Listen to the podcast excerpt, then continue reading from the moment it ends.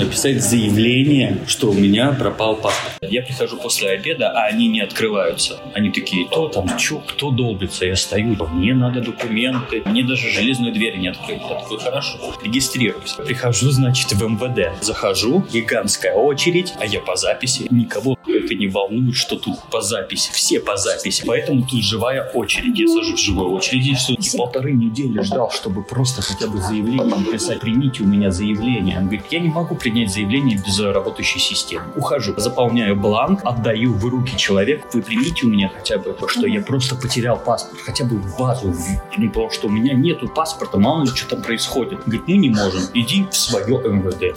Полбеды. Это только одна история. Вторая история. Меня тут хотели выселить конец октября. И женщина, вот у которой я снимаю комнату, она говорит, ой, а мы все-таки почти договорились о сделке, и мы хотим продать эту квартиру. Я такой, потрясающе. Хорошая новость. А у меня паспорта нет, чтобы снять другую комнату. Я такой, слушайте, а насколько срочно это все? Ну так вот, вот, вот, вот, ты найди себе какое-нибудь другое место жительства. Я такой, я не могу физически это сделать никакой. Никто не сдаст комнату, потому что нет ни одного документа. Тут меня утвердили на съемке, потом мне пишет продюсер, говорит, слушай, нет, мы нашли другого актера, ну, извини, ну, так бывает. Это бизнес, ничего личного, Соня, ничего. Я такой, ты ничего страшного, да? Нормально. Я уже привык. С каждым днем что-то вот какая-то новая история происходит, я вот куда-то, ну, вписываюсь, все, все, сейчас будет все хорошо. Вот с этого момента моя неудача уйдет, и все пойдет вот в нужном русле. И этот шар катится дальше, да? Да, этот шар просто Я просто внутри этого шара вот. Ну, сюжет, сюжет. Можно кино снимать. Да, можно снять какой-нибудь полный метр приключения Андрея в Питере, что-то такое. Да.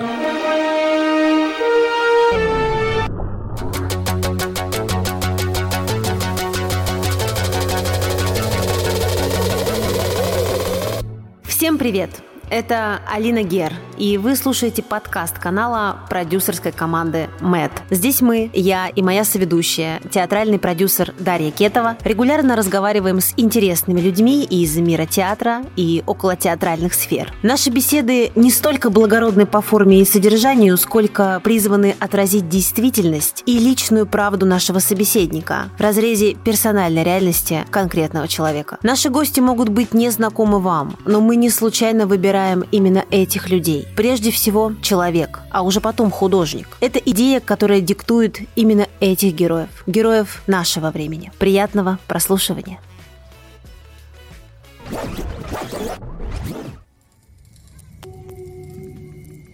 Жизнь на сцене сопряжена с действительными нервными затратами, с учащенным, порой до метущегося пульсом, с болями в затылке от принудительного принуждения и даже оголенным ощущением стенок собственного желудка. Иннокентий Смоктуновский. А, кто твой кумир, автор? Ну вот чьи слова ты мог бы также вот держать в голове, когда ходишь на сцену? Вот ты вообще согласен с тем, что сказал Смоктуновский? А, своего мастера э, Галкина Светлана Владимировна говорила, я хочу видеть ваши кишки. Мгм. Хочу, чтобы вы тут мне всякую фигню показываете, а я хочу, как вы правда переживаете. Ну, она не Смоктуновский, но для меня она явный фаворит. Типа, стопудово.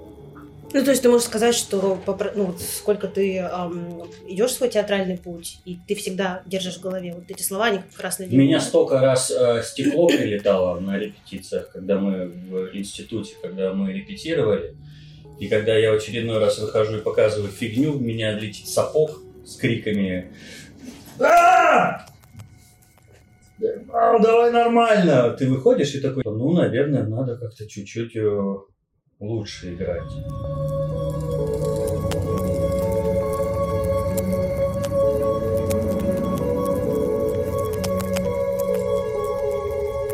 Это безумный подкаст. Алина и Даша. И сегодня мы говорим с артистом, который в полной мере отвечает э, названию нашего подкаста «Безумный».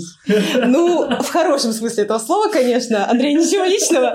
А, да, мы сегодня говорим с артистом, э, с экс-артистом Новосибирского первого театра э, и действующим артистом театрального проекта «27» Андреем Мишустиным. Привет.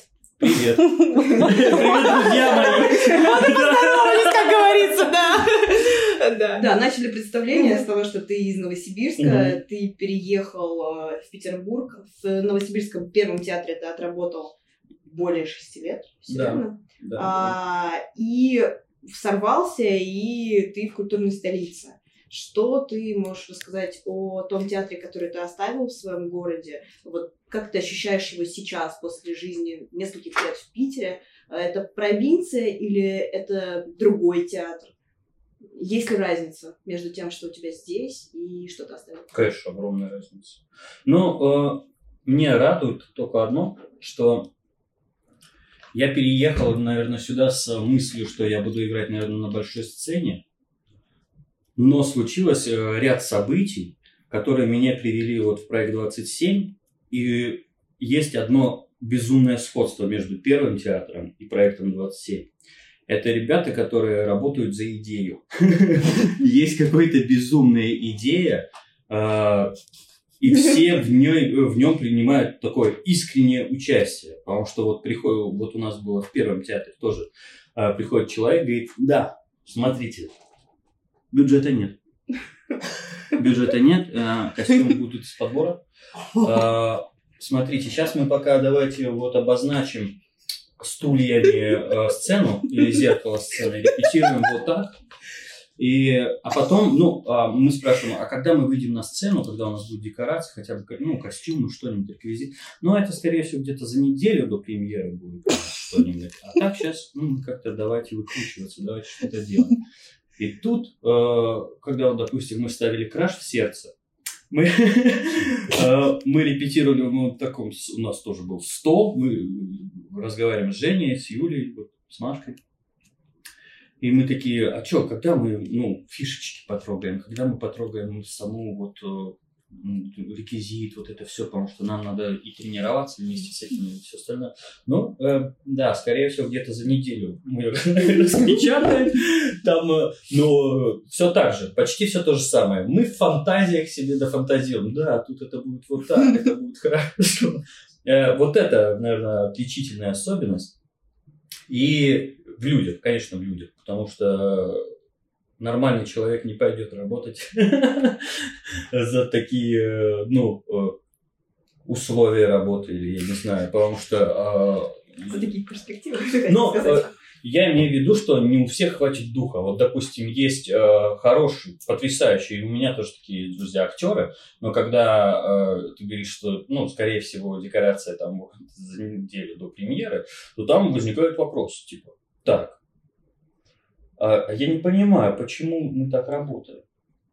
Да, это как бы хорошо, но с другой стороны, я вот, видимо, по-другому воспитан. Э, Изначально, я когда выпускался из института, э, мне Павел говорил, «Э, будет вам, тебе, тебе и вам всем очень сильно повезет, если вы пойдете в большой театр, будете работать, ты скажешь, мне нужен реквизит, тебе его сразу принесут. Будет хорошо, если у тебя сразу будет какая-то декорация, и тебе очень сильно повезет, если у тебя сразу будет текст. А теперь давайте представим, что у вас никогда этого не будет. Что ты выйдешь и скажешь, я не могу так работать. Все, я ухожу, что ты вот так сделаешь. Поэтому соберись и сделай нормально.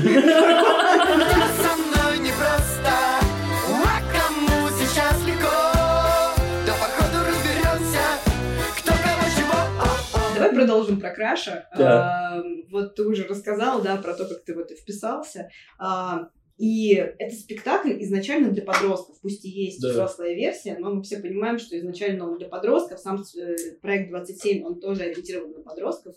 Не чувствуешь ли ты, что ты тоже почему-то, не знаю, становишься подростком? Или наоборот, это из тебя не выветрилось? Ну вот, что произошел такой матч, и ты находишься в этом всем.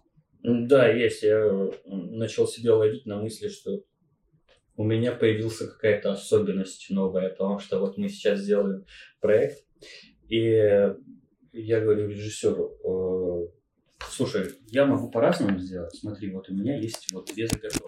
Первая э, вот такая, вторая вот такая. И она говорит, ну нет, что-то для подростков, а вот это А это наигрыш. да, и я такой, А, вот у меня уже есть какой-то взгляд с этой стороны. То есть я уже просто э, почему-то начинаю думать вот так. Не знаю, это из-за 27, либо... Ну, ну конечно, сто процентов из-за этого. Потому что мы когда работаем, э, вот, допустим, с Юлей, она нас э, говорит, ну вот, понятно, это ты смотришь как Андрей. А давай посмотрим со стороны, вот, допустим, тебе 14 лет. Вот как ты воспринимаешь мир? Вначале очень сложно. Сейчас я все так воспринимаю. Ну, да. Как ты думаешь, это произошло, ну, то есть это вот было в тебе все, и просто работа всколыхнула это? Или наоборот? Это Не, это во мне было стопудово. Это у меня был еще один потрясающий мастер, это Анна Протоковила. Э, И было много работ сделано, в том числе и сказок, в которых, э, да, вы должны выкладываться 100%, вы должны быть хорошими актерами, чтобы э, с вами работали режиссеры. Но не забудьте, что вы также будете играть и сказки, и все остальное. Вот как вы будете их делать? И мы делали какие-то работы, наработки, и в какой-то момент она говорит, ну, вы вообще не шарите, как э, играть э, для детей, про детей. Это же совсем не то.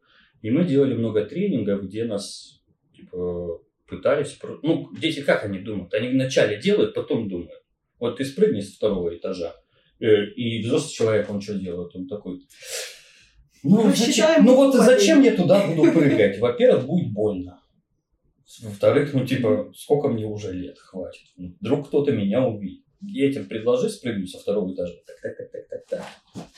И все, уже пошел. И потом уже бог с ним ногу сломал. Ладно, это полбеды. Родителям что говорить?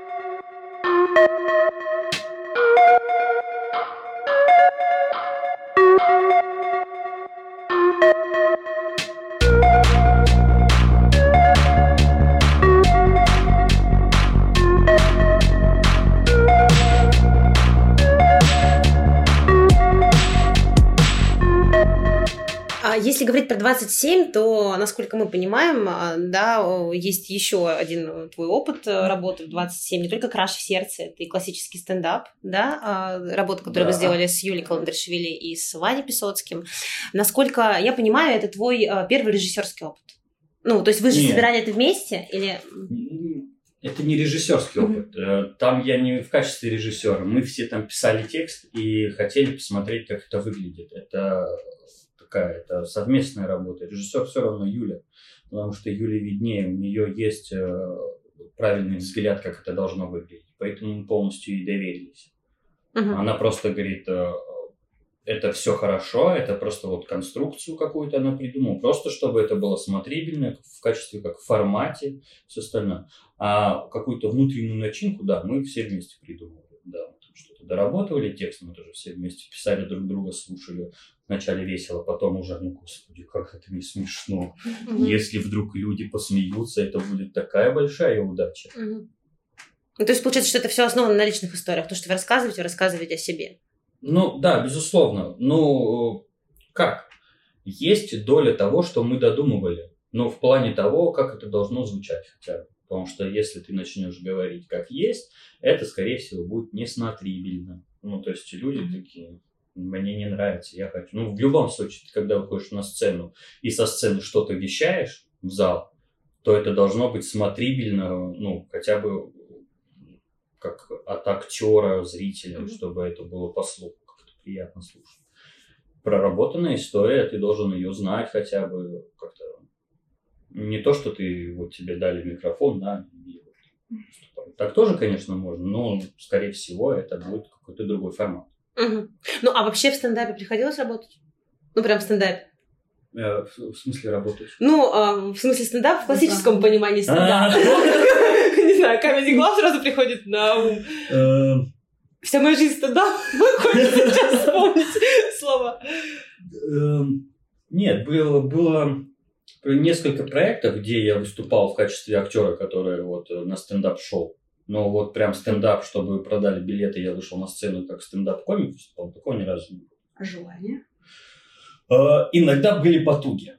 Э, Ну, то есть, Мы очень много, вот в первом театре мы постоянно писали текст. И у нас было несколько проектов, которые мы просто с ребятами собирались и что-то писали.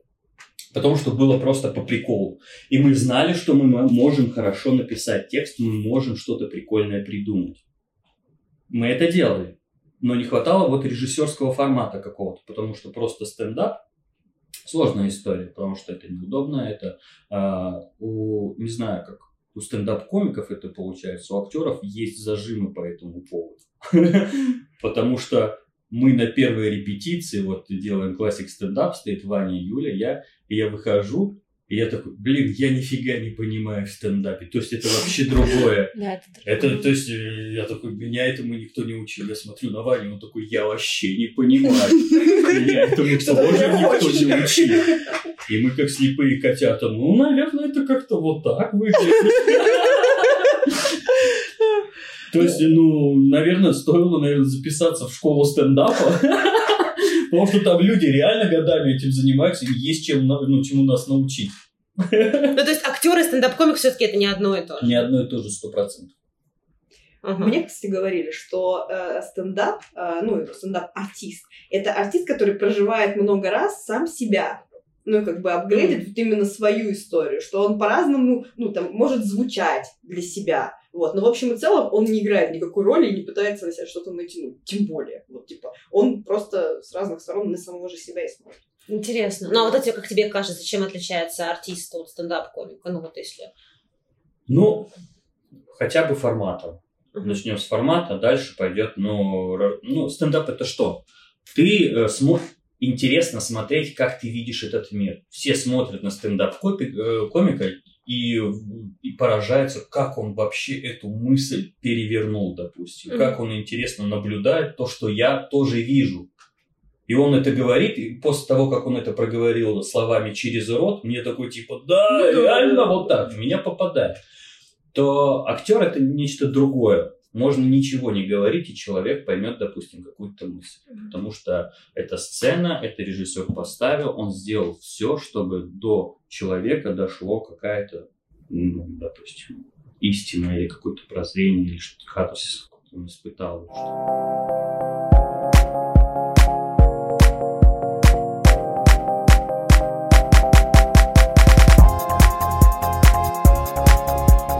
Ну, вообще, на самом деле, в твоем портфолио достаточно много ярких ролей. И вот как-то подростковая роль, опять подростковая, особенно заметна. А спектакль, который, насколько мы понимаем, познакомил тебя и режиссера Юлии Каландаришвили. Кажется, что это именно этот спектакль. Это постановка «Воин». Участник программы «Детский уикенд» фестиваля «Золотая маска» 2020 года. Мне посчастливилось посмотреть спектакль. А Ты готовился к этой роли как-то по-особенному? И что было самое трудное? Особенно, да, это... Я бы не назвал по-особенному, это просто особенный спектакль получился. Вышло так, что это было э, с самого начала знакомства с этим спектаклем, с режиссером и, в принципе, с этим материалом до самого конца.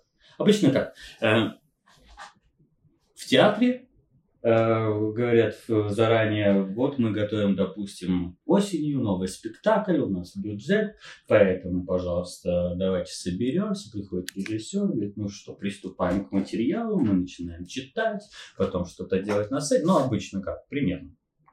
То здесь у нас э, всю историю рассказывать.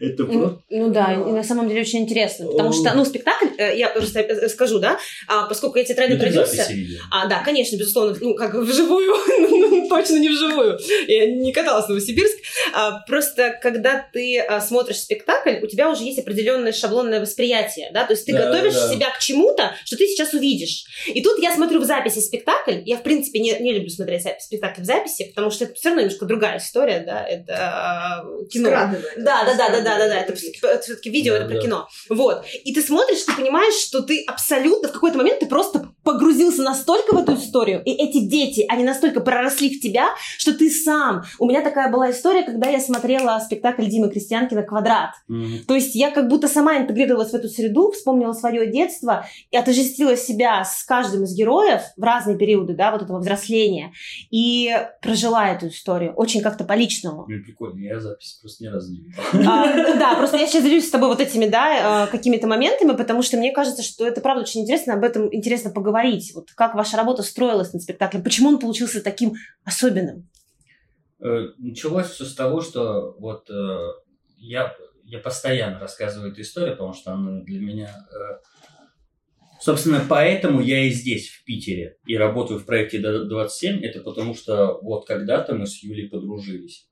Именно вот на этом спектакле мы начали дружить и работать.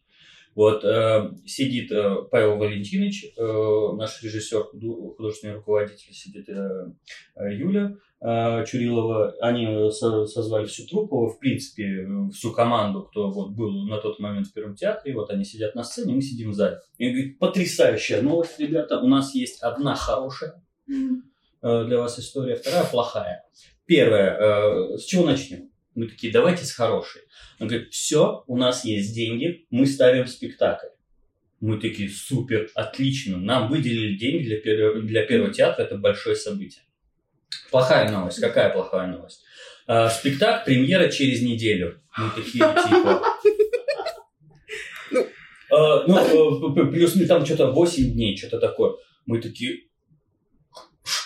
как? Чё?» Говорит, вот тут самое интересное. Режиссер к нам уже летит, а, завтра мы уже, типа, э, все роли уже распределены, просто завтра мы прям сидим, читаем и сразу же приступаем к работе. И просто ты потом подарок.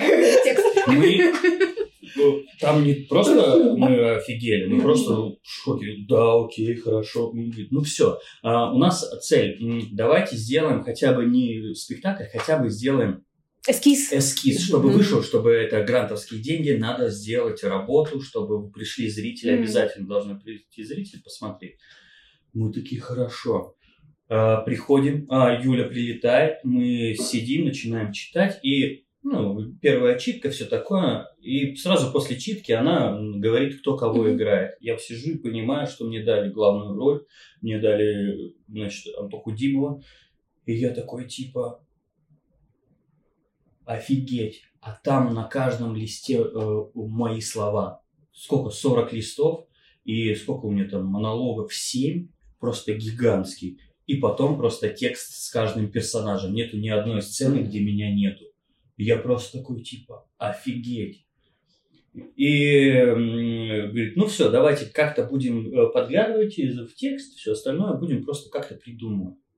Вот первые репетиции у нас как про- проходили? Мы типа, давай, «Ах, как это выбить? Юля говорит, ну вот возьмите вот эту историю, просто поиграйтесь. Просто мы такие, что значит играйтесь?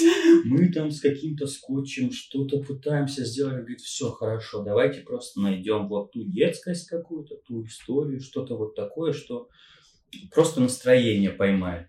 И мы вначале просто ловили настроение. С налетом то, что через неделю мы уже выходим на сцену.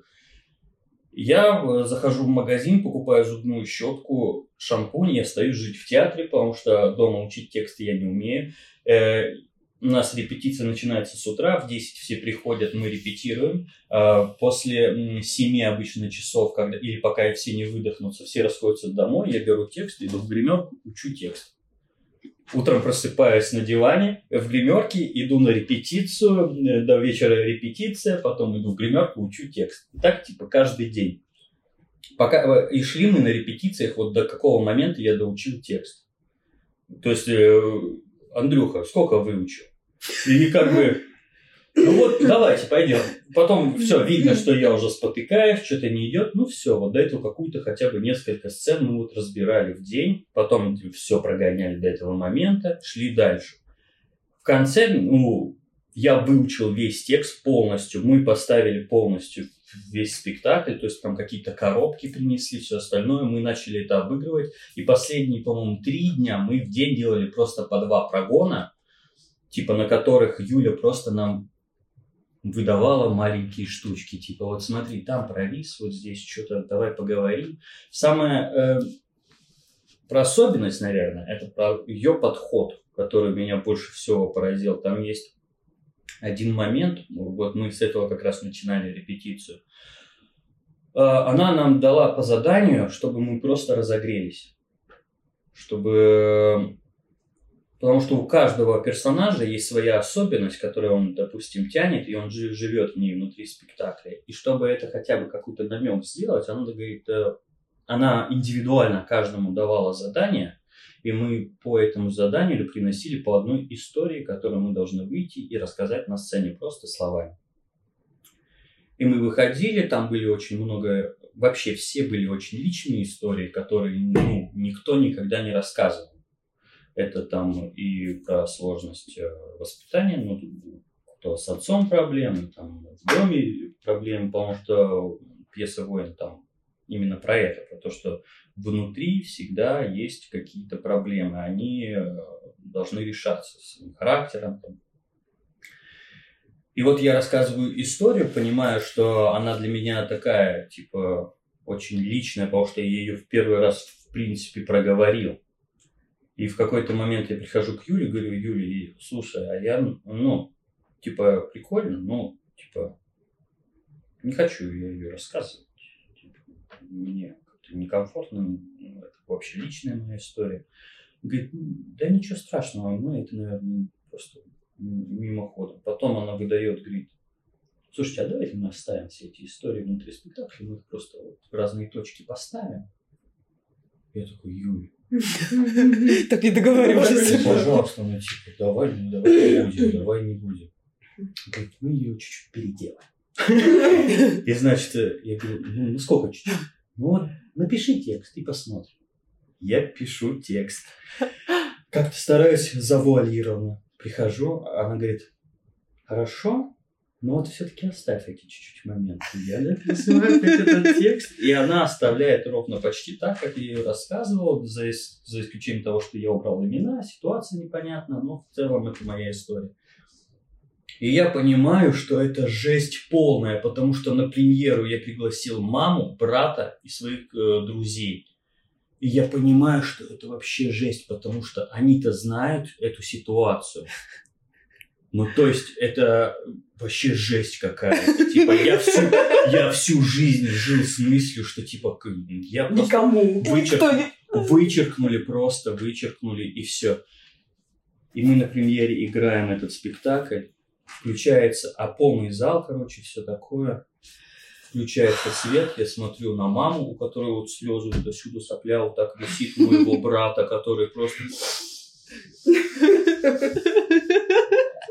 У него тут красные щеки, он весь такой, он лысый, такой здоровый мужик, в армии он служил, и, значит, сидит мамка, короче, сидит мамка, у которой... А, ну, потом такое обсуждение типа было. Э, Если кто-то хочет высказаться, ну, типа, говорить. И сидит мама какая-то другая, просто говорит, «Блядь, у меня семь детей есть. Я так их люблю, своих детей, сюда бы их. Ну, а ну, я понимаю, что у них проблемы, надо как-то с этим бороться, как-то с этим все. Ну, то есть, вот такой фон. За 7 дней мы выпустили хорошую работу, вот. И потом было, да, очень много всего.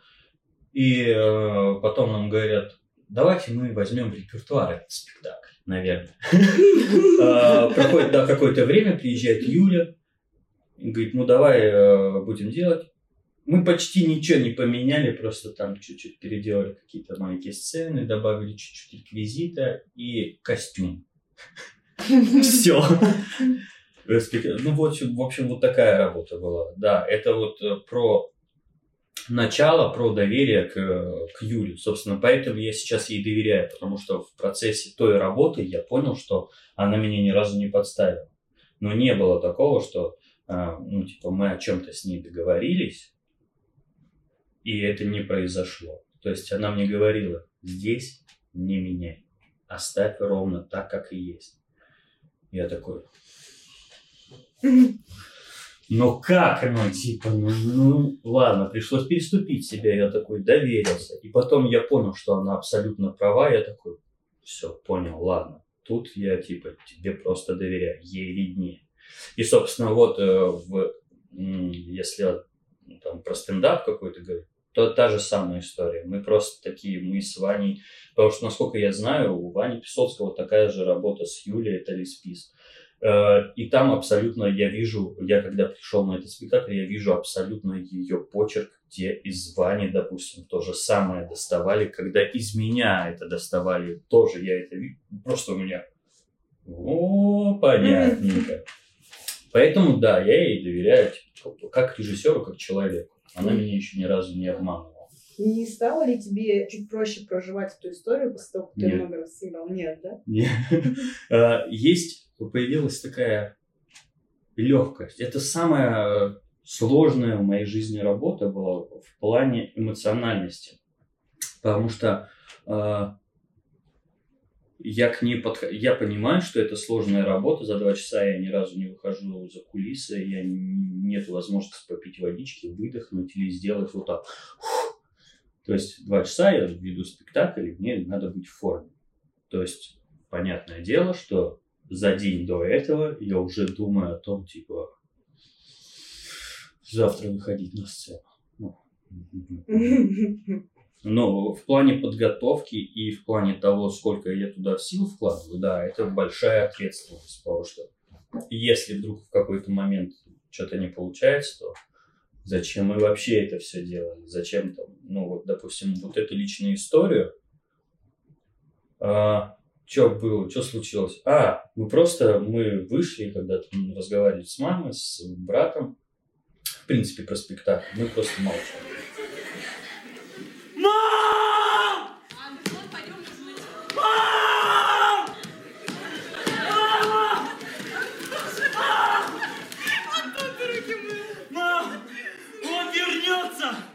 Миня увидел меня и закричал, что ты тут делаешь? Человек в маске хотел уже стрелять, как всегда. Но на этот раз я был уверен, что у меня все получится. Я представил, что страх удаляется. Так, когда я тренирую глаза. Точка, даль. Точка, даль. Страх был вдали, а рядом был Миня. Я глубоко вздохнул и увидел у себя в руке золотую биту на 12 очков. Я ее сжал в руке и кинул в человека с автоматом.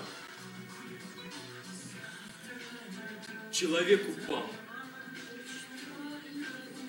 А Миня обернулся. Но если бы тебе сказали, что а, ты можешь выбрать проект, вот, допустим, здесь, но такой же сложный, такой же качественный по уровню, то что бы это было? Какую роль бы ты хотел сыграть? Ну, это такой очень базовый, наверное, вопрос. Ну, вот именно в проекте, то есть, чтобы это было сложно, чтобы это было через проработку, через, возможно, муки и профессиональный рост. Видишь ли ты такую работу сейчас для себя? Не знаю. Потому что вот, ну, как э, у меня есть несколько моих любимых ролей, и ни одна не была э, мной запланирована. Я никогда о ней не думал, типа, вот с ней я стану популярным и знаменитым. Ни разу такого не было. Допустим, вот э, мы ставили мультики, и у меня там было две роли, вот такие маленькие две роли, которые мне удалось просто раскочегарить жестко. Это вообще с другого формата спектакля. Но в конечном итоге это тоже моя одна из любимых работ. А если вот не про популярность, а именно вот про сложность. Допустим, не знаю, Сложность, я да. там вижу, Да. что через 10 лет я только смогу это сыграть, но мне бы хотелось. там, не знаю. А, про то, что бы хотелось. Наверное, да, вот еще в том числе. Наверное, какая-нибудь. Ну, я думаю, все-таки возрастную какую-то роль. У меня есть мечта сыграть в классическом спектакле. Она у меня вот с Новосибирска так и осталась, потому что ни разу за жизнь, вот со студенчества я не сыграл ни в одной классике. Ну, типа Чехов там, Чехов, да, там. э, ну, один раз вот у нас был Шекспир, и все, а все, все остальное это вот э, это новые драматурги, это вот сейчас, все на злобу дня, но вот в классике я, я, я по классике учился разбирать тексты, я знаю, как разбираются, в теории я знаю, как это играется, но я ни разу не играл. Вот это, наверное, какую-нибудь сложную психологическую э, из классики роль. Что тебе для этого нужно? Ну вот, допустим, вообще, как ты оцениваешь там свою работу? Это везение? Ну вот ты говоришь, что ни разу не сыграл классику, да? А почему так получилось? И что нужно тебе для того, чтобы ее сыграть? Везение. Это э, как э, везение, это, везение. это тоже навык актера. Да, стопудово, это должно быть везение, должно сойти звезды. Ну, хотел бы найти режиссера, который вдруг говорит, Хочу безумно классику поставить. А я, а а а а ему подойду и скажу, а я хочу сыграть.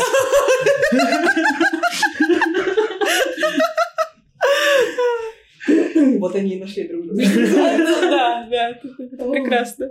Ну на самом деле, да, мы а, идем на завершение, конечно, очень много всего а, хочется обсудить. Кажется, что самое главное уже вроде бы проговорили, но главного на самом деле очень много. Вот, и сейчас просто заговорили про режиссера, а я тут как раз смотрю э, финал а, нашего разговора и понимаю, что в финале хочется обратиться к Андрею Тарковскому, этот прекрасный кинорежиссер писал дневники, вот, и в его дневниках а, он отвечал на 15 вопросов, анкеты. Первый, первоисточник этой анкеты, а, говорят, Марсель Пруст. Сегодня Будем- Андрей ответит на вопросы другого. Мне кажется, это прекрасно. Это прекрасно, потому что ты как раз сказал про то, что ты хочешь сыграть какую-то серьезную да, роль, такую большую, объемную, психологическую. И вот, может быть, э, это будет такая репетиция погружения сейчас. Давайте э, будем призывать звезды судьбу сюда. Текст Мы ко когда, да, когда проговариваешь, как будто бы судьба на тебя обращает внимание. Где бы ты хотел жить? В Питере А что для тебя является абсолютным счастьем? Работа, А абсолютным несчастьем? безработица. А какие ошибки ты прощаешь? Какие ошибки я прощаю? А, наверное, дураков я прощаю, значит, дурацкие ошибки я тоже прощаю. Твой любимый литературный герой? Литературный герой. Тот, который...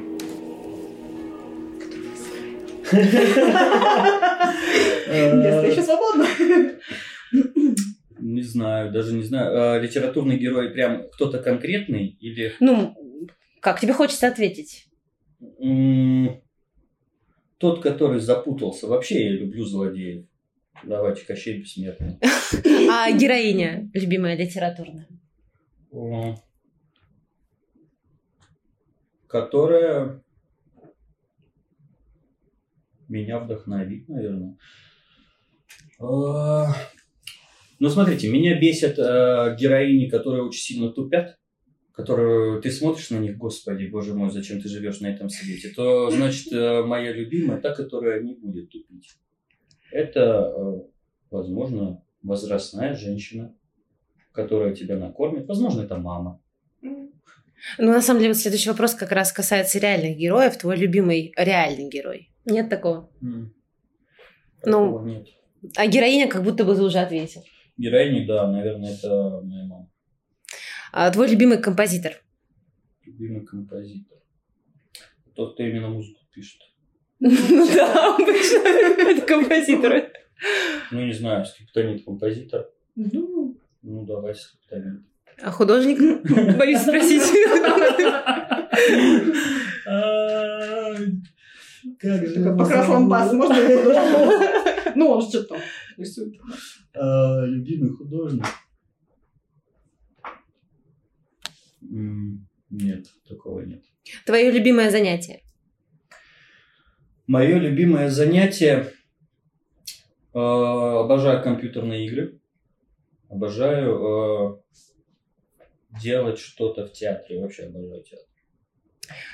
Что ты больше всего ценишь в друзьях? А, отзывчивость. А, в друзьях я очень ценю искренность и понимание. Понимание э, в плане ситуации, что происходит, понимание мира и кто ты для этого человека. Твоя главная ошибка? Главная ошибка то, что я стал актером. Каким природным даром ты хотел бы обладать? Наплевательством. Пофигизмом. Пофигизмом. А сверхдаром? Сверхдаром, которым хотел бы Да, обладать. я тут чуть-чуть мимо просто. А, Сверхдаром. Сверхспособность, которая... Быстро бегать, наверное. Я когда-то вот очень хотел быть невидимкой, потом подумал, не-не-не, не то. Наверное, быстро бегать, как Flash. Какие качества ты больше всего ценишь в мужчине? как мужчине. Э, Ответственность. Ответственность, да. Ну, А- это как, я типа возлагаю, я вот, э, ты меня спросила, и я сразу представил, допустим, отца. Я такой, ну, наверное, это ответственность. О, мужественность какую-то. Что сейчас, сейчас вообще время такое, что все тряпки, и как будто бы перестало быть модным отвечать за свои слова. А в женщине? А в женщине а, простоту, искренность какую-то, наверное. И тоже силу. Мне нравится сильная женщина, которая а, у которой нет розовых очков на, на глазах. Ну, Да. в кармане. В кармане, который она частенько достает. А, Если бы ты стал не актером, то кем? Я бы стал архитектором. Как бы ты хотел умереть? Где-нибудь так, чтобы меня никто не увидел. Тихонечко, желательно во сне. Эм, Если есть жизнь после смерти, то в кого бы ты переродился или во что? Жизнь после смерти. Надеюсь, что нету. Э, Если все-таки есть перерождение, то я бы хотел бы э, переродиться, во-первых, в другое время, а во-вторых, наверное, в России, ну просто другим человеком. Театральный проект 27 для тебя это про что? О, это многогран, многогранная история. Это и про дружбу, это про искренность, про проблемы восприятия этого мира, а, про то, что ты можешь решить эту проблему. Главное просто хотя бы о ней говорить, иметь в виду. А, Проект 27. Дружбу. Ну и финальное, что ты скажешь, оказавшись перед Богом? За что? За что все это? Э, Это был артист. Андрей Мишустин. Да. Для вас сегодня крутились в креслах Даша и Андрей. Спасибо большое. Это было очень содержательно. Спасибо. И немножечко смеялся Максим. Мне очень понравилось, как ты раскололся. Да, да, да, да, да, просто я понимаю, что как бы сейчас начнется смех. И я такая думаю, Максим, что у нас запись идет? Пожалуйста, извините.